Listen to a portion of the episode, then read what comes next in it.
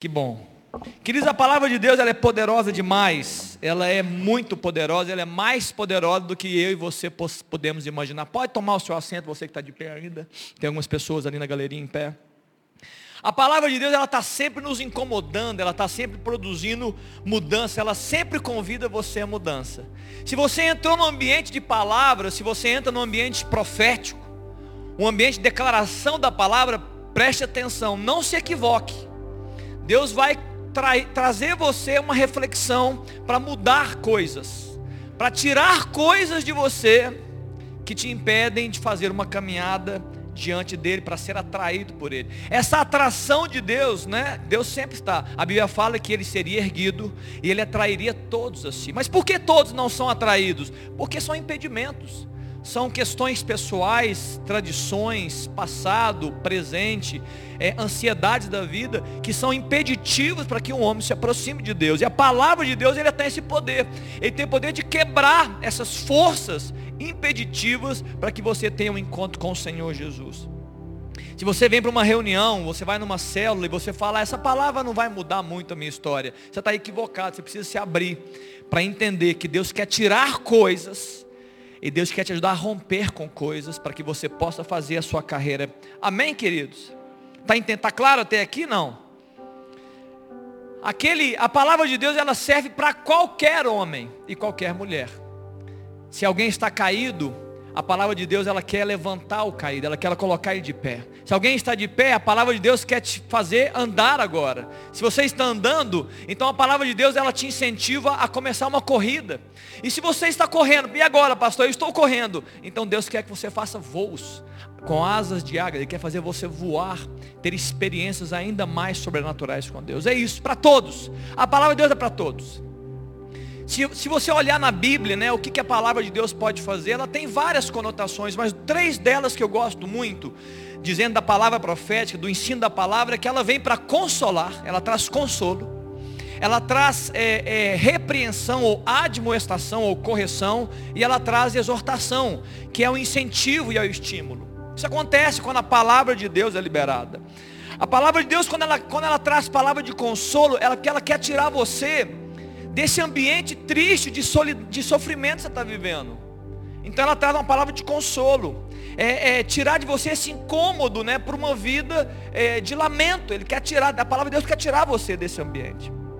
Quando a palavra de Deus se manifesta para admoestar alguém, ela quer tirar essa pessoa de um caminho de morte. Ela quer arrancar você de uma dominação de um império maligno, de uma opressão muitas vezes. Como a palavra de Deus fala, né, em Provérbios capítulo 14, verso 12, há caminhos que para o homem parecem direito, mas o seu fim são caminhos de mal. Parece direito, mas não é, o fim é mal, o fim é morte. Perdão, caminho de morte. Então muitas vezes a palavra de Deus vem para produzir isso. Ei, você pode achar que não, mas você está andando num caminho de morte. A palavra vai admoestar você. E a palavra também de Deus exorta.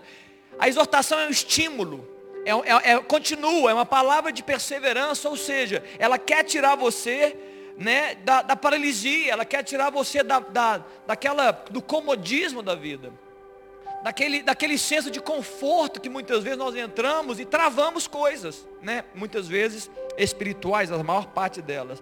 Ou seja, como eu tenho dito aqui, queridos, nós estamos vivendo um tempo de rompimento, porque o avivamento produz esses rompimentos.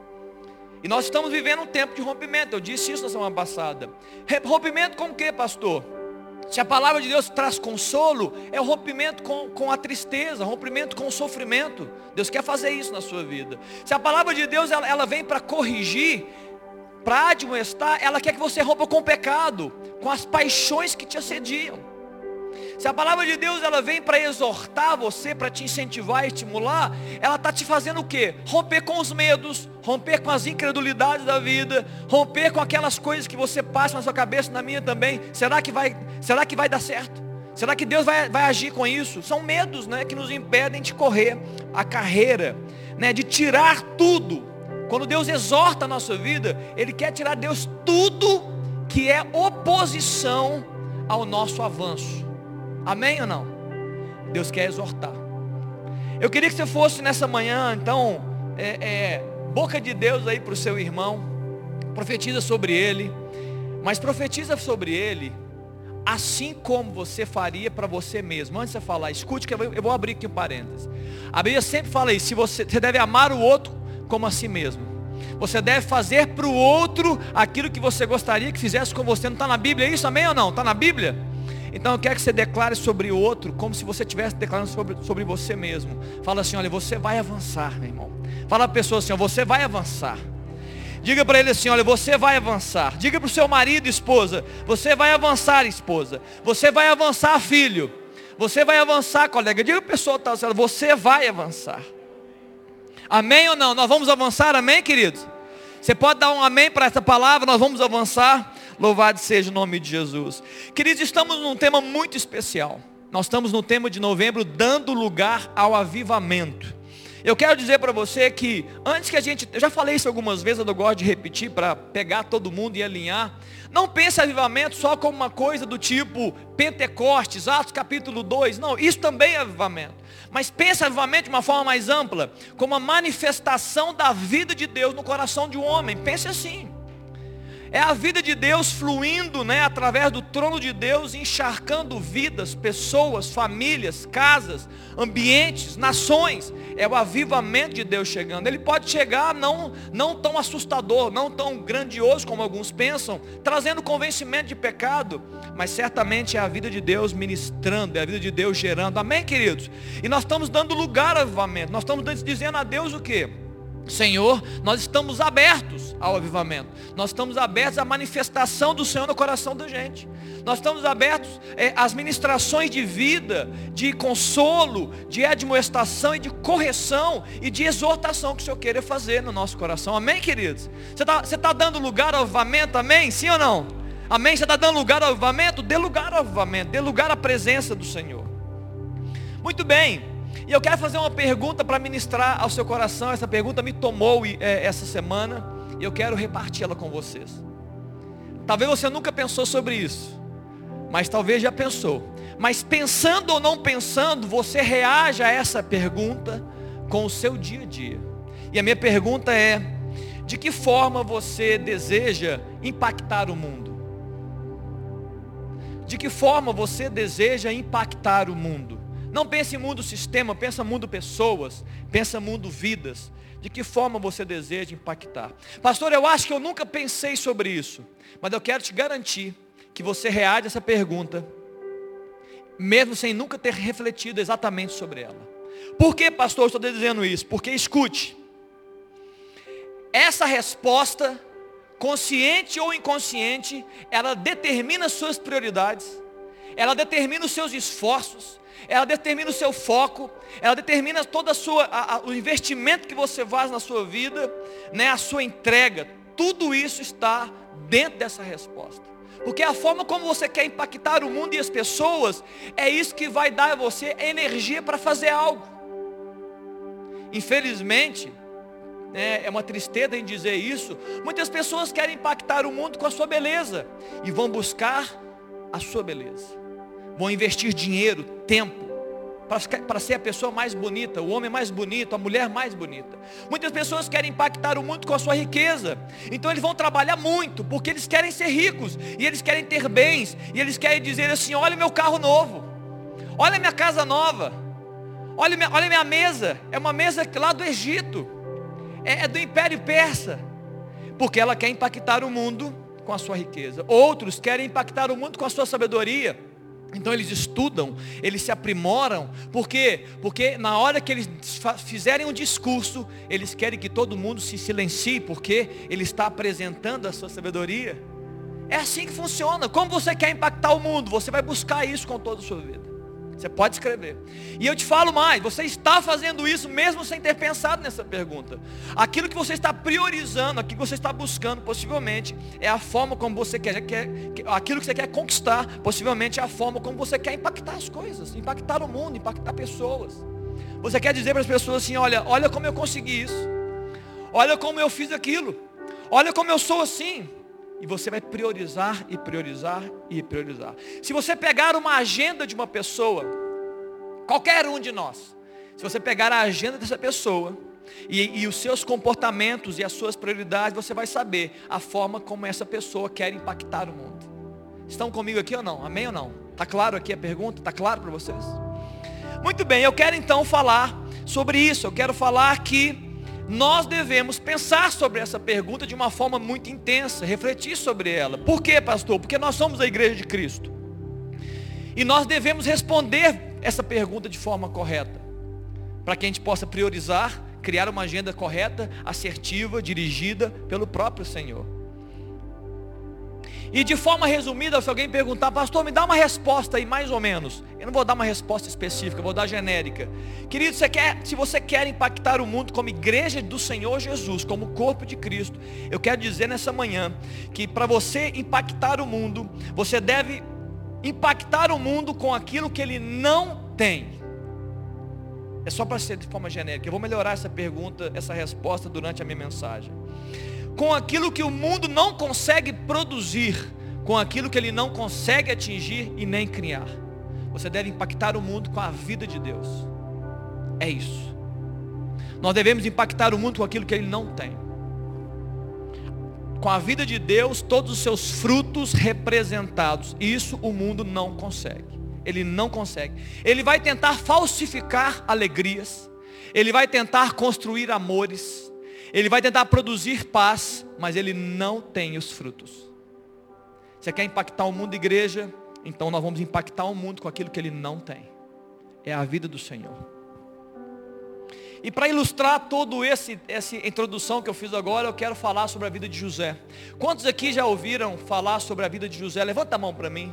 José, lá do Egito, né? A sua saga. Pois bem, eu quero andar pela Bíblia lá no livro de Gênesis, a partir do capítulo, se não me engano, 39. Eu quero falar um pouco sobre a vida de José e refletir um pouco com você essa manhã sobre essa história né, tão extraordinária. Muito bem, tudo começa com José sendo invejado. Eu vou já partir assim, tá gente? José foi invejado, desprezado pelos seus irmãos, ele foi colocado à parte. Ele era colocado, denominado como um sonhador, e ele foi vendido como escravo pelos seus irmãos. Essa é a história essa é a saga de José. E talvez para muitos, para a maioria de nós, a gente diria, acabou tudo agora. Se alguém te contasse uma história de familiares que venderam como escravo o seu próprio irmão, você diria assim, eu já sei o futuro dele, o futuro dele é desastroso. Vai ser um futuro de condenado. Ele, se não se suicidar no caminho, ele não vai ter nenhum sucesso na vida, porque ele foi desprezado na sua infância por aqueles que mais deveriam amá-lo. Esse é o início, né, é o início oficial, vamos dizer assim, da carreira de José. É o fim. Acabou a alegria, agora é só lamento, dia a dia. É, é choro após choro. Noites de lágrimas no travesseiro. Porque eu fui desprezado por aqueles que mais deveriam me amar. Mas a história diz o contrário. A história de José diz o contrário. Porque existia, queridos, e ainda existe, uma variável na equação da vida de uma pessoa, existe uma variável que pode mudar qualquer resultado de uma vida. Existe uma variável, eu quero falar sobre isso essa manhã. Não é uma variável natural, ela é sobrenatural. É a presença de Deus na vida de uma pessoa. Essa variável é capaz de mudar qualquer resultado natural que qualquer homem possa filosofar, discutir e apresentar. É a presença de Deus na vida de um ser humano. José não estava sozinho. A Bíblia fala que mesmo em seu momento, essa saga triste, Deus estava com ele. E isto muda tudo. Eu quero falar de quatro coisas que aconteceu na vida de José nessa manhã, para que você possa entender né, esse lugar que, que José deu à vida de Deus, mesmo em ambientes de hostilidade. Primeiro ponto está lá em capítulo, no capítulo 39, a Bíblia fala que José, ele, ele, ele é sequestrado, perdão, ele é vendido como escravo, e ele é levado ao Egito, e no Egito ele, ele é comprado por um homem chamado Potifar, ele é oficial da casa é, é, de Faraó um homem rico, um homem de posses, e ele se torna escravo na casa de Potifar. E é interessante que a variável que muda tudo estava presente com José. No capítulo 39, no verso 2 diz: O Senhor era com José, que veio a ser homem próspero. Olha para mim aqui, queridos, pensa comigo, por favor. Vamos tentar criar aqui uma solução para essa, para essa situação. Como ser próspero sendo escravo na casa de alguém? E eu fiquei pensando assim, o que eu faria para prosperar um homem que está escravo na casa de alguém? Eu diria, eu acho que eu colocaria ele como o maior dos escravos. E talvez numa posição maior de todos, ele seria o melhor dos escravos na casa de alguém. Eu acho que isso significaria que ele está prosperando em um ambiente de escravidão. Pois bem, essa seria a minha imaginação. E aí quando você lê o verso 4 do capítulo 39, logrou José mercê perante a quem servia, e ele o pôs por mordomo da sua casa, e lhe passou as mãos tudo o que tinha. E desde que, o fizer, e desde que o fizera mordomo da sua casa, e sobre tudo o que tinha, o Senhor abençoou a casa do, do egípcio, por amor de José, a bênção do Senhor estava sobre tudo o que ele tinha, tanto em casa como no campo. A prosperidade de Deus estava atingindo José, a vida de Deus estava atingindo José, mesmo sendo escravo na casa de Potifar.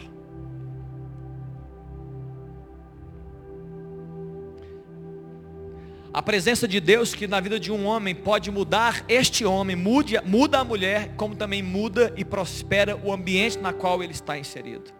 José não era apenas abençoado por essa variável que muda todos os resultados, mas ele também abençoava pessoas.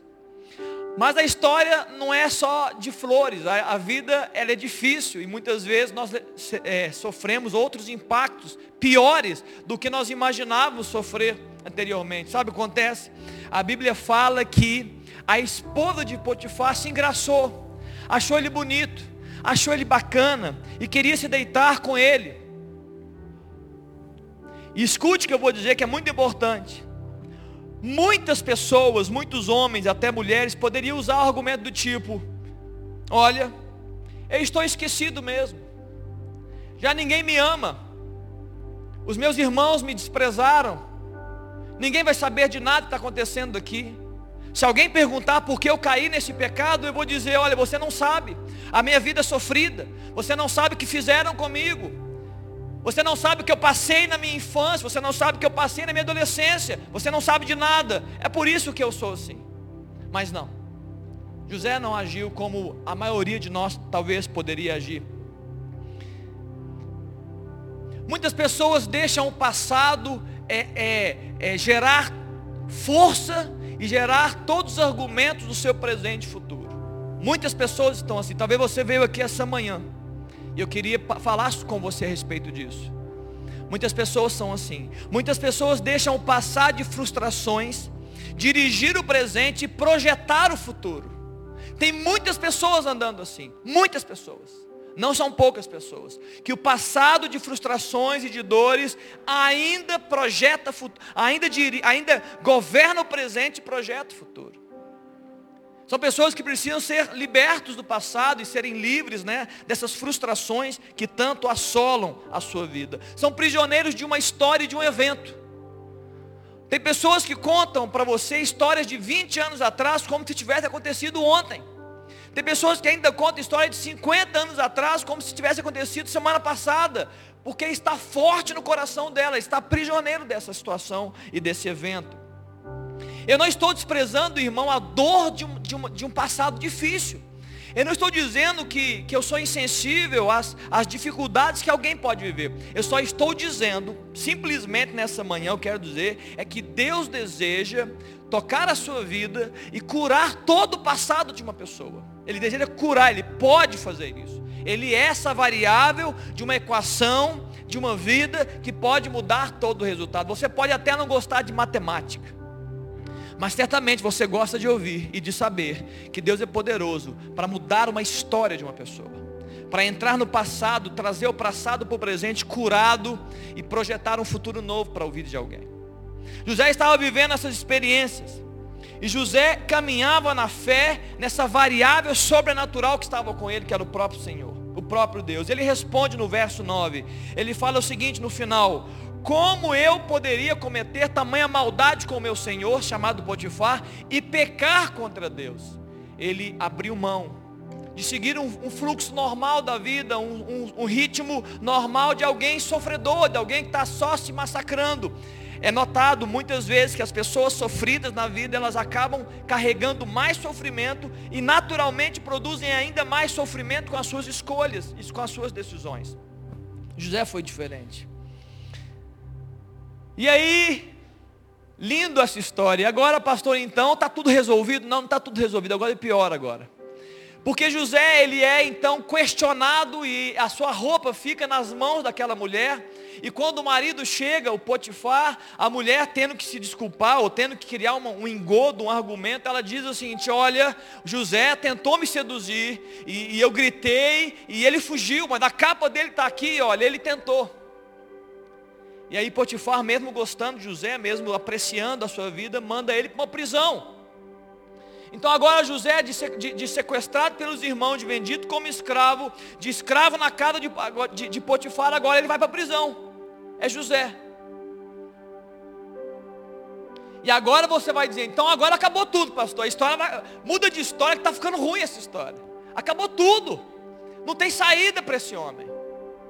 Escravo em terra estranha, nem advogado vai defendê-lo. Não tem nem dinheiro para poder defender, usar um advogado, chamar o Jordano para defender a sua causa. Não tem ninguém que vai defender a causa. Ainda mais sendo contra Potifar e com o testemunho da própria esposa. Não tem jeito, acabou tudo. Mas não, queridos, não era assim não. Porque no verso 21, em meia prisão, a palavra de Deus fala: O Senhor, porém, era com José. Ele foi benigno. Aí você pergunta assim, pastor, vamos pensar, vamos refletir aqui, igreja. Como ser benigno a uma pessoa que está numa prisão? E eu fiquei pensando, peraí, como fazer o homem prosperar na prisão? Ele, ele pode ser o chefe dos prisioneiros? Será que na prisão ele seria o maior dos prisioneiros? Ele seria um auxiliar do carcereiro? Isso poderia provar que ele está se prosperando? Pois bem, leia comigo o verso 21. Perdão, o verso 22 e nenhum cuidado tinha o carcereiro de todas as coisas que estavam, perdão, 22, o qual confiou às mãos de José todos os presos que estavam no cárcere, e ele fazia tudo quanto se devia fazer ali. E nenhum cuidado tinha o carcereiro de todas as coisas que estavam nas mãos de José, porquanto o Senhor era com ele, e tudo o que ele fazia, o Senhor prosperava. Para nós pode parecer a maior loucura e a história mais é, é, insana ou insensata que alguém pode dizer. Mas sim, a palavra de Deus fala que mesmo na prisão, o Senhor Deus estava com José e o fazia prosperar. E a prosperidade que havia sobre José, ele derramava naquele ambiente, e tudo que ele fazia era bênção. Ele abençoava tanto os presos, como também ele abençoava o carcereiro, que deixou sobre ele todas as coisas. Você muitas vezes, nós podemos nos pegar pensando que prosperidade tem a ver com riquezas e bens, mas é muito além disso. A prosperidade bíblica é a ausência de necessidade. E quem, quem vive ausente de necessidade, não vive para buscar atender as suas próprias necessidades. Quem vive próspero e ausente de necessidade, ele vive por um propósito. Muitas vezes nós estamos buscando atender necessidades. Por quê? Porque nós estamos carentes que as nossas necessidades sejam atendidas, mas quem é próspero não vive para atender necessidades, vive para cumprir propósito.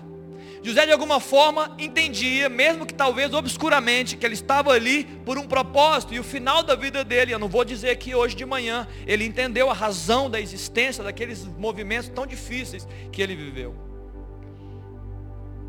José, mesmo na prisão, irmão, ele encontrou contentamento.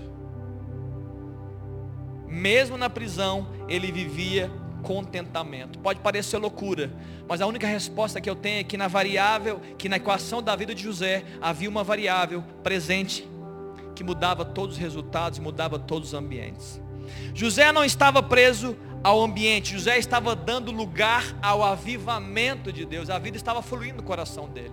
Um dia chegou, chegaram dois homens presos, um padeiro do, do rei, do faraó, e o copeiro. E eles disseram o quê? Eles tinham sonhado, perdão, eles estavam tristes porque eles tinham sonhado e não sabiam interpretar. é interessante que José não estava preso a si próprio e ele chega e é sensível à dor do outro. Ele consegue perceber a tristeza no coração do outro, e ele fala assim: Olha, prisioneiro, tá? O José é prisioneiro, por que estáis tristes? Ele pergunta para os prisioneiros onde eles estavam: Por que vocês estão tristes? Uma pessoa, querida, amargurada não consegue fazer isso. Uma pessoa triste, ela tem dificuldade de olhar para o outro. Como o salmista fala no capítulo 42, do verso 11: Por que está abatido a minha alma e por que te perturbas dentro de mim? É isso. Quando uma pessoa está abatida, o coração dela está gritando, está gemendo, e ela, ela tem o um olhar só para dentro. É difícil você vivenciar o que está do lado. Porque você não olha para o lado, é só você. O máximo que alguém é batido e amargurado e sofrendo dores, o máximo que ele faz para olhar para o lado é achar um culpado da sua dor. Muitas pessoas amarguradas estão buscando culpa nos outros, estão querendo achar argumentos da sua própria dor. Então fala, é ele, é ela, é a família, é a igreja, é o trabalho, é a política, é o chefe, é o marido, é a esposa, é os filhos. É assim porque está gritando dele o abatimento dentro dele. Ele não consegue olhar para o lado, só olha para culpar. Mas possivelmente José estava curado no seu coração. E ele conseguiu olhar e perceber a dor do outro. Porque estáis tristes? Eu preciso dizer de uma forma muito clara, querido, muito clara nessa manhã. Você não pode viver o abatimento relativo ao seu ambiente atual, e mesmo que ele esteja hostil e infértil. José estava vivendo um ambiente hostil e infértil. Hostil porque era uma prisão, e infértil porque não dava para produzir nada grande. Ele estava enclausurado no ambiente mas de alguma forma Deus gerou nele a capacidade de produzir algo bom, mesmo estando preso. Assim como você, que não pode deixar o passado frustrante dirigir o seu presente e projetar o seu futuro, você não pode deixar isso acontecer, assim como isso, você também não pode deixar um ambiente hostil e infértil gerenciar os seus pensamentos e sentimentos. Você não pode deixar isso acontecer. Pastor, como é que eu não deixo? Abra espaço para variável que é capaz de mudar toda a equação e o seu resultado. Para que o seu passado seja curado, seu presente seja dirigido pelo Senhor. Escute, irmão, você não é a frustração do seu passado, você não é isso. Por mais que você ache que é, e também você não, bem como você não é esse ambiente infértil e hostil que você está vivendo, você não é isso. Eu preciso dizer nessa manhã que você não é isso. Mesmo que você acredite. Você é simplesmente o que Deus diz que você é. Você é o que a palavra de Deus fala que você é, querido. É muito além de um passado frustrante, de um evento de dor, muito além de um ambiente que, que parece que não está sendo fértil. É muito além. Você é muito além disso. Deus tem planos ainda maiores para a sua vida. Pode acreditar no que eu estou dizendo. A palavra de Deus afirma e eu também posso afirmar. E se Jesus, queridos, é, e se Jesus Cristo é essa variável sobrenatural que é capaz de penetrar qualquer equação da vida de qualquer pessoa e mudar qualquer resultado, então já passou da hora de você acreditar nessa palavra e de você abrir o seu coração para Ele e se entregar totalmente a Ele. Passou da hora. Passou da hora de crer que a equação da sua vida pode ser transformada pela presença de Deus, que é e que te, quer te curar e te fazer prosperar. Mesmo na prisão, querido, Josué não, José não se deixou abater. Porque está abatido a minha alma, porque te perturbas dentro de mim. Espera em Deus, pois eu ainda o louvarei a Ele, o meu auxílio e o meu Deus. Mesmo na prisão, José não deixou de ser usado por Deus. Ele interpreta os sonhos. Ele diz ao padeiro: Padeiro, você vai morrer daqui a três dias. Ele diz para o copeiro: Copeiro, daqui a três dias você vai ser integrado, reintegrado né, na presença de Faraó. E lembra-te de mim quando você estiver na presença de Faraó. Não, não, ele não lembrou em um dia, dois dias, três dias, não demorou uma semana, não foi apenas um mês, dois meses. Dois anos depois, eu estou no terceiro ponto. Faraó teve um sonho. Dois anos depois, nós estamos tão apressados, né? Dois anos depois, Faraó teve um sonho e ninguém poderia. Deus fechou o entendimento de qualquer sábio, filósofo, bruxo, mago. Ninguém pôde interpretar o sonho de Faraó. O copeiro se lembra, ei, peraí. Faraó, me desculpa, né? Me perdoa, mas eu tenho um homem que interpretou o meu sonho. Ele é, ele, ele pode interpretar o seu sonho. Manda chamar então esse homem. Dois anos depois, José vai à presença de Faraó. Com toda a sua humildade, eu já estou no capítulo 41. E a Bíblia fala que Faraó fala assim, José, eu sei que você pode interpretar sonhos. Ele fala assim, não, isso não está em mim. Mas o meu Deus vai dar a resposta para você no verso 14. O meu Deus, Ele dará respostas. Querido, José estava dando lugar ao avivamento. Nada nem ninguém, nem pessoas, nem ambiente estavam aprisionando José. Ele estava vivendo o melhor de Deus para aquele tempo. Ele interpreta o sonho de Faraó, ele fala: Olha, Faraó, sete anos de muita fartura e sete anos de muita escassez. E com toda a humildade, ele chega para Faraó e fala assim: Faraó, se eu fosse você, eu, eu colocaria um governador, um gerente, um comandante da sua colheita, para que ele possa guardar a colheita nos anos de fartura, para que possam ser, é, é, é, é, proteger você e o seu exército, o seu império, nos anos de escassez.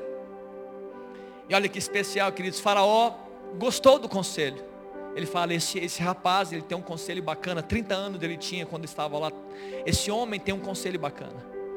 E ele chega para os seus conselheiros e fala o seguinte, lá no verso, no verso 38. Acharíamos, porventura, homem como este, em que há o Espírito de Deus? Queridos, Faraó não sabia nada sobre o Espírito de Deus, nada ele não tinha nem noção do que ele estava falando, mas de alguma forma a vida de José transpirava algo que impactava, não somente a Faraó, como seus conselheiros. Havia algo fluindo da vida de José que impactava o ambiente, como impactou no passado aqueles homens, impactou também Faraó. E ele falou assim: olha, é ele, ele, ele é a resposta que nós estamos precisando para esse tempo de fartura e de escassez. E aí ele chega no verso, no verso 40 e 41, o faraó diz: para José: José, o prisioneiro, queridos, grava isso, é o prisioneiro que está aqui na frente de Faraó. Você vai administrar a minha casa e a tua palavra obedecerá a todo o povo. Somente no trono eu serei maior que tu. Disse mais Faraó: Vês que te faço autoridade sobre toda a terra do Egito.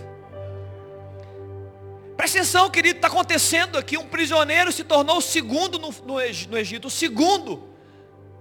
Porque de alguma forma a sua vida impactava o ambiente. Eles conseguiam olhar para José e eles não sabiam exatamente o que viam, mas a, a, o fluir da vida de Deus gerava naquele ambiente confiança. Eles tinham confiança em José. Potifar teve confiança, o carcereiro teve confiança e agora Faraó também teve. Eu confio nesse homem, eu confio que no que ele pode realizar mesmo sem ter a noção da equação toda, ele dizia: esse homem é diferente. Ele pode fazer. E a Bíblia fala que ele se torna o que? O gerente do Egito. Quem, pastor? O estudado? Não. O que foi para a faculdade do Egito desde criança? Não. O que foi, o que foi vendido como escravo? Ah, pastor, aquele que estudou em Harvard? Não, não. Aquele que foi é, seduzido por uma mulher e foi para a prisão. É esse que Deus está levantando, é esse. Porque não tem a ver com pessoas, tem a ver com a presença de Deus no coração de um homem. E é isso que a igreja está perdendo noção, nós estamos perdendo.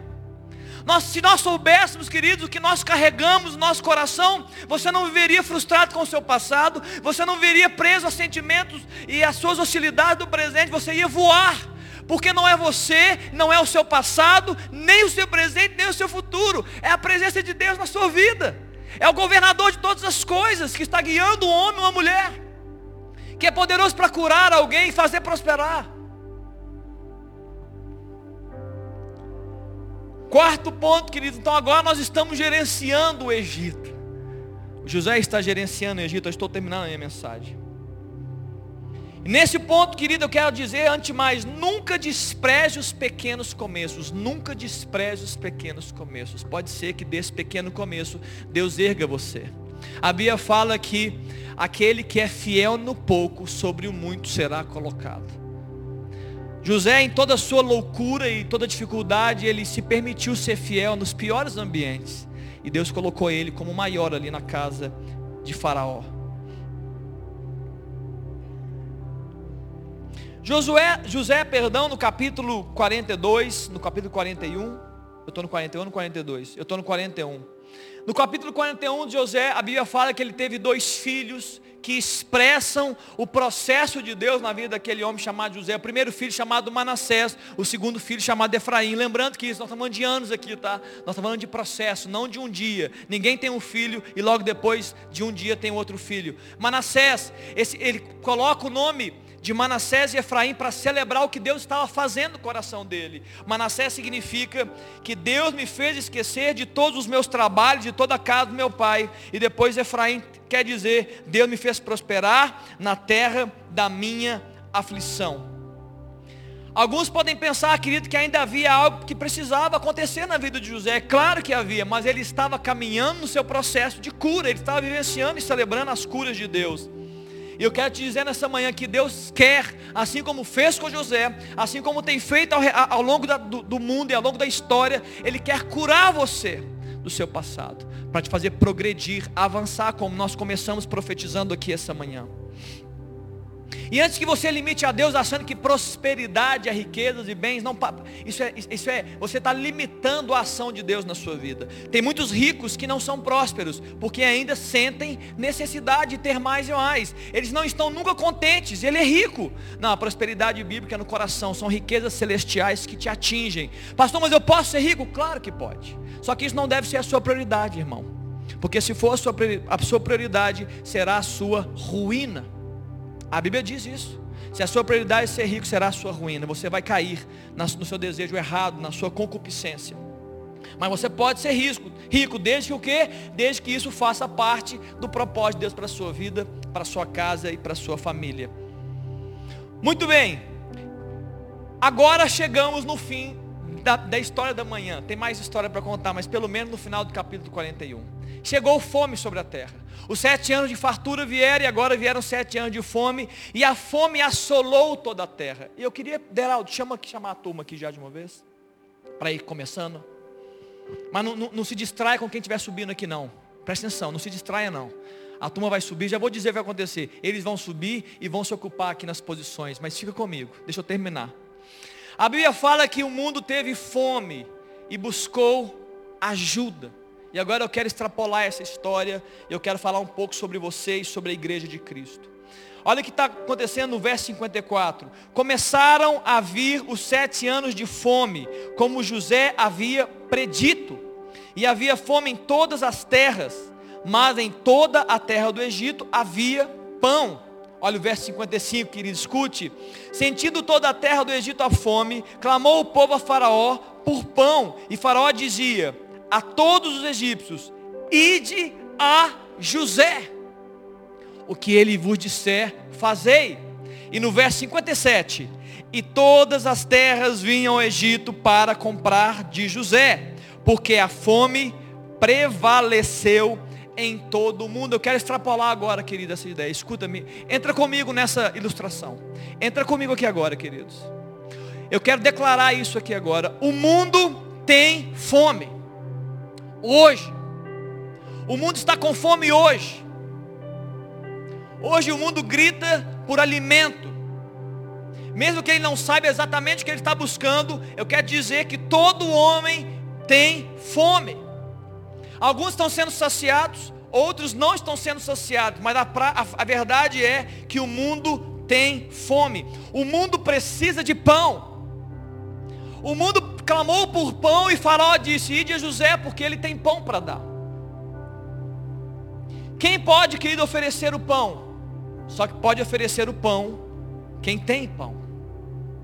O mundo está clamando por pão. Quem pode oferecer pão, pastor? Quem tem o pão. A Bíblia fala que de Belém, que significa casa de pão, veio, descer, é, nasceu o pão vivo que desceu do céu, Jesus. Ele é o pão capaz de saciar a alma, os sentimentos, o espírito, a carência, as necessidades do ser humano. Quem pode oferecer o pão? Primeira regra, todo aquele que tem experimentado o pão. Eu te pergunto nessa manhã, irmão, você tem experimentado o pão? Você tem se saciado com o pão? Esse pão vivo que desceu do céu está mudando a sua história, está, está te conduzindo, está saciando a sua fome, está projetando um futuro certo. Você se sente forte quando você experimenta o pão. E eu não estou falando de religião, eu estou falando da pessoa de Jesus, que produz em você vida, que te coloca de pé, que põe para correr, que te faz voar. Você tem experimentado o pão chamado Jesus Cristo. Querido, se você está experimentando o pão, então você está apto para oferecer o pão a esse mundo que tem fome. Agora você pode dizer, pastor, não, eu não tenho experimentado tanto pão, aleluia, mas você quer experimentar? Hoje dia, hoje mesmo, essa manhã, Deus tem pão para dar a você. Jesus pode se revelar a você nessa manhã, você pode experimentar o pão de Cristo, que alimenta, que sacia o homem, que cura o homem, que cura uma mulher, que muda a história de uma vida, que faz um divisor de águas entre o antes e o depois, Jesus, a variável que pode entrar na equação da vida de alguém e mudar todo o resultado. Jesus Cristo pode fazer isso. Deus pode curar você nessa manhã, querido. Talvez você me ouviu e falou assim: olha, realmente tem coisas do meu passado. Jesus pode curar você essa manhã se você entregar isso para Ele e se você crer. Ah, pastor, você não sabe o que eu tenho vivido. Eu tenho vivido hostilidade, dificuldades. Eu me sinto infértil. Jesus pode curar você desse ambiente de dureza que você está vivendo, de fazer prosperar mesmo nele. O ambiente não faz quem você é e nem o seu passado. Deus pode mudar a sua história. Se você crer assim nele. Ide a José, pois ele tem pão. Ide a José. José representa a igreja, irmão. José representa um cristão, um crente no Senhor Jesus, uma cristã, uma mulher de Deus. O mundo está dizendo, nós não temos esse pão, porque em tempos de fartura, o, o pão, ele está falsificado. E as pessoas se sentem abastadas. Mas em tempos de escassez na vida de uma pessoa, ele vai buscar um pão. E o mundo não tem pão para dar. O próprio mundo vai dizer: Ei, procure José, porque ele tem pão. Igreja, o mundo vai declarar isso de nós em, em tempo de escassez. Olha, eles têm pão para dar. Eles têm pão, eles têm se alimentado, eles têm, eles têm sido avivados no seu coração. Vá até eles que eles têm pão. E nós temos que estar aberto. Ei, nós temos um pão. Mundo, nós estamos abertos para ministrar o pão. Nós estamos experimentando o pão chamado Jesus Cristo. Amém, queridos? Eu queria cantar uma canção com vocês e logo depois eu vou orar. Eu queria que você fechasse seus olhos e fosse ministrado por essa canção. Que você pudesse deixar Deus ministrar o seu coração e depois, daqui a pouco nós vamos orar juntos. Enquanto a música é cansada, abre seu coração para Deus ministrar e curar a sua vida nessa manhã e trazer novidade para você.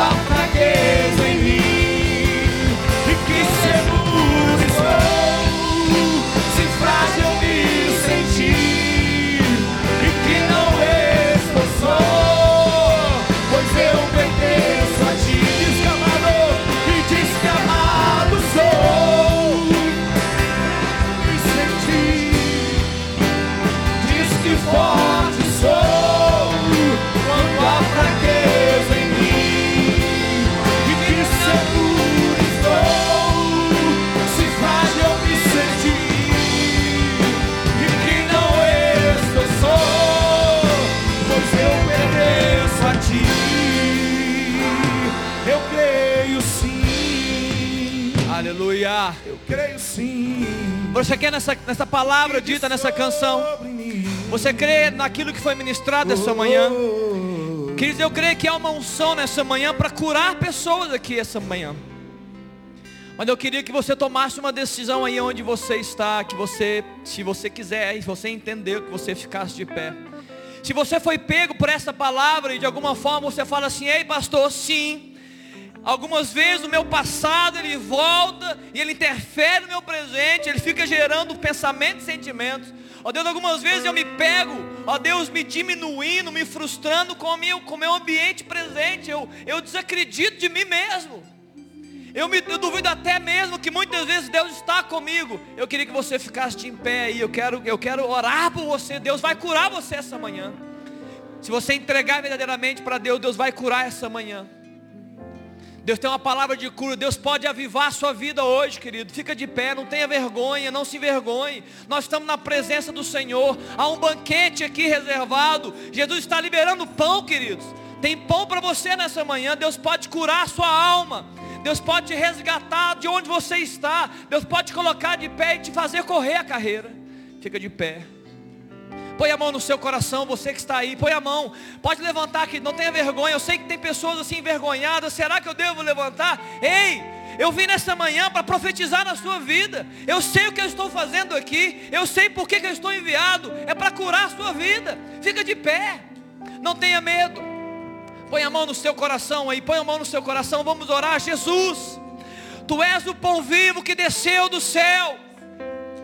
A tua palavra diz, Senhor, que aquele que de mim se alimenta, por mim viverá. Nessa manhã, Deus libera esse pão. Libera, Jesus, o pão que cura, o pão que sacia a sede, o pão que sacia a fome. Deus cura, Deus, os teus filhos aqui. Ó Deus, a tua igreja está aqui representada, clamando pelo pão. Jesus, vai no passado de cada um deles, Senhor conhece. Ó Deus, cura, liberta. Ó Deus, dá uma palavra.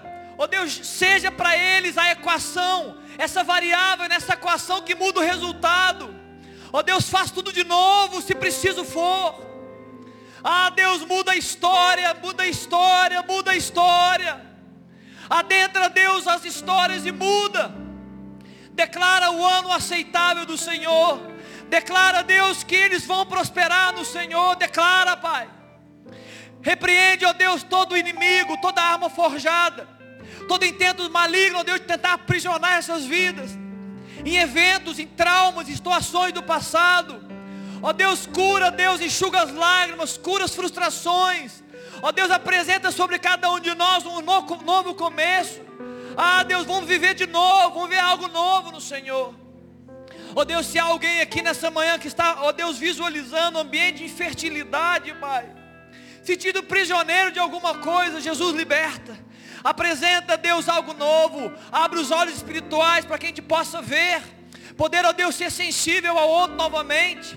Ó Deus, que os gritos de uma alma batida, ó Deus, sejam nessa manhã, Deus, nessa manhã, que os gritos dessa alma batida, ó Deus, sejam calados pelo amor e pela palavra e pela segurança que nós encontramos no Senhor Jesus. Ó Deus, que o teu amor agora, ó Deus, seja derramado e que os gritos de abatimento se calam. Ó Deus, haja, haja conserto no coração. Cura, Deus, o teu povo nessa manhã.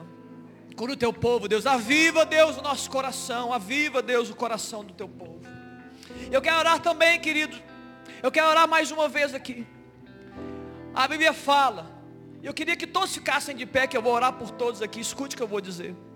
Nós, nós escutamos nessa manhã que o mundo estava com fome. E Faraó disse: Vai até José, ele tem pão. Querido, eu, eu, queria, eu queria te incentivar nessa, eu quero exortar você nessa manhã, nesse momento. Eu quero que você comece a acreditar em algumas coisas. Eu quero que você comece a acreditar que você tem pão para oferecer para o mundo. Jesus Cristo, o seu Senhor, Ele habita em você. E você pode amanhã mesmo, hoje ainda, dizer para as pessoas: Ei, você quer pão? Eu tenho um pão. Você precisa ser saciado na sua alma. Eu sei quem pode fazer isso. Ele está fazendo comigo. E se Ele está fazendo comigo, Ele também pode fazer com você não é muito estudo, não é muito teologia, não é muito pensar, não é porque por causa da sua carreira longa na igreja, não. É porque você está experimentando Jesus, porque você está experimentando o pão. Você pode dizer para o mundo: Ei mundo, eu tenho pão. Eu queria que você começasse a acreditar nessa palavra e começasse a liberar sobre o mundo: Ei, eu tenho algo que pode mudar a sua história. E se, porque se você acreditar nisso, escute o que vai acontecer, nós estamos orando por isso. Deus vai enviar pessoas que vão falar com você e vão dizer da sua história. Escute o que eu estou dizendo, estou profetizando aqui nessa manhã. Tem pessoas que vão chegar para você e vão dizer assim: Olha, eu preciso de pão. Em outras palavras, é claro. E você vai dizer, não, não, não diga, vai com Deus. Não diga assim, olha, o Senhor te abençoe. Não diga assim, ó, é, realmente os dias são maus. Não diga, não, realmente está todo mundo sofrendo. Diga, ei, ei, ei, eu sei quem pode mudar a sua história. O pão vivo que desceu do céu, está vivo, presente e pode mudar as suas realidades. Eu quero que você seja ousado a partir de hoje, amém, querido? Eu quero que você responda como José responde, como faraó disse: José tem o pão, e você vai dizer sim eu sei quem é o pão. Feche seus olhos, eu quero orar sobre isso, aproveitando a nossa oração do meio-dia. Pai, aviva o nosso coração, aviva a tua obra, Deus, nosso coração. O Senhor, o Senhor apenas não quer curar a gente, o Senhor apenas, Deus, não quer, ó Deus, resolver nossos problemas, não, Pai. O Senhor quer nos colocar num caminho de propósito, num caminho de vitória, no caminho, ó Deus, de, de dependência, de obediência. Ó Deus, o Senhor nos quer, ó Deus, viver a experiência do Senhor com o pão que é o pão vivo que desceu do céu. E ó Deus, sobre todas as coisas, o Senhor nos chama, Deus, para anunciar o pão. Ó Deus, muito mais do que sermos imperadores e reis sobre a terra, o Senhor chama o seu povo que já é rei que já é rei sobre a terra, para anunciar o pão que é Jesus Cristo. Pai, capacita o teu povo nessa manhã, capacita a nossa vida, aviva essa obra e capacita. Nos dá capacidade, ó Deus, de apresentar o pão vivo. Nos dá força, Deus, nos dá ousadia, unção. Ó Deus, nos dá, Deus, o teu espírito. Nos dá, Deus, a sensibilidade para que possamos olhar para o outro, olhar para o lado. Não, ó Deus, vivemos para nós mesmos, dizer, ei, tem pão. Aquele que tem sede, vem e bebe. Aquele que tem fome, vem e come. Jamais voltará a ter sede e fome. Jesus, que o Senhor possa liberar isso sobre nós, avivando também as nossas famílias, Pai, avivando também, Deus, a igreja de Cristo, avivando também a nação, Pai. Levanta a IMC, Deus, levanta os teus filhos aqui reunidos, para Deus serem aqueles, ó Deus, que vivem, ó Deus, a fartura do, da, do céu, ó Deus, que tem pão para dar, que tem pão para ministrar, que tem pão para anunciar, Deus, nos dá essa graça, Jesus. Nos faça como José, ó Deus, no Egito. Levanta o teu povo, Deus, para anunciar que tem pão. Aleluia. Louvado seja Deus. Você pode dar uma salva de palmas para Jesus aqui, bem forte. Aleluia. Louvado seja o nome de Jesus, amém. Eu queria que você glorificasse a Deus. Onde você está, com as suas palmas, com as suas palavras, comece a adorar a Deus aí. Abra sua boca. Seja grato a Deus. Fala, Deus, obrigado. Libera a palavra, Deus, o Senhor é o pão vivo. Nessa manhã, Deus, eu provo do Senhor. Começa a falar, adore o Senhor. Abra a sua boca, não seja tímido. O Espírito está aqui, movendo. Abra a sua boca. Sim, entra nesse ambiente de adoração.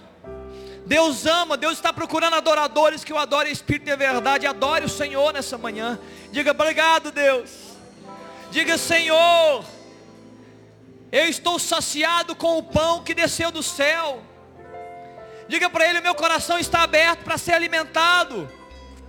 Sim, sim, Deus. Diga para o Senhor: Deus, eu encontro segurança no Senhor. Eu não estou mais perdido. Louva... Diz que amado sou sem que eu me Aleluia, sinta assim. aleluia, aleluia, aleluia. Diz que forte sou Deus está falando conosco essa manhã. mim. Seja forte, Que seguro estou seja forte, seja Se forte, frágil me senti seja forte, irmã. Seja forte, homem.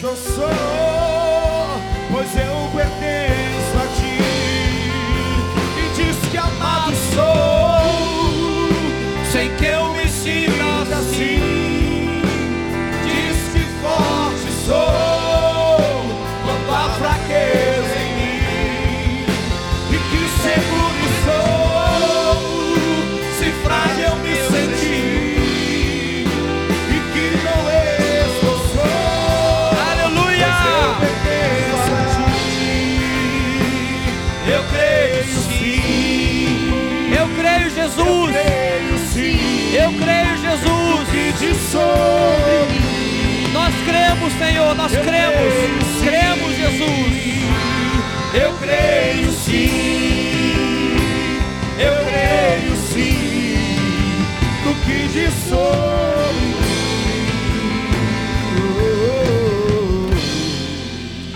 Aleluia. Você pode dar um glória a Deus aí? Aleluia. Louvado seja Jesus. Obrigado, Deus. Obrigado, Senhor. Obrigado, Deus. Se, se assenta um pouquinho, rapidamente, nós vamos dar os últimos recados. Leozão, você me ajuda, querido, a, a ministrar né, os recados, avisar algumas coisas importantes que estão acontecendo. Pode ficar à vontade, tá, Léo? Olha se você quiser.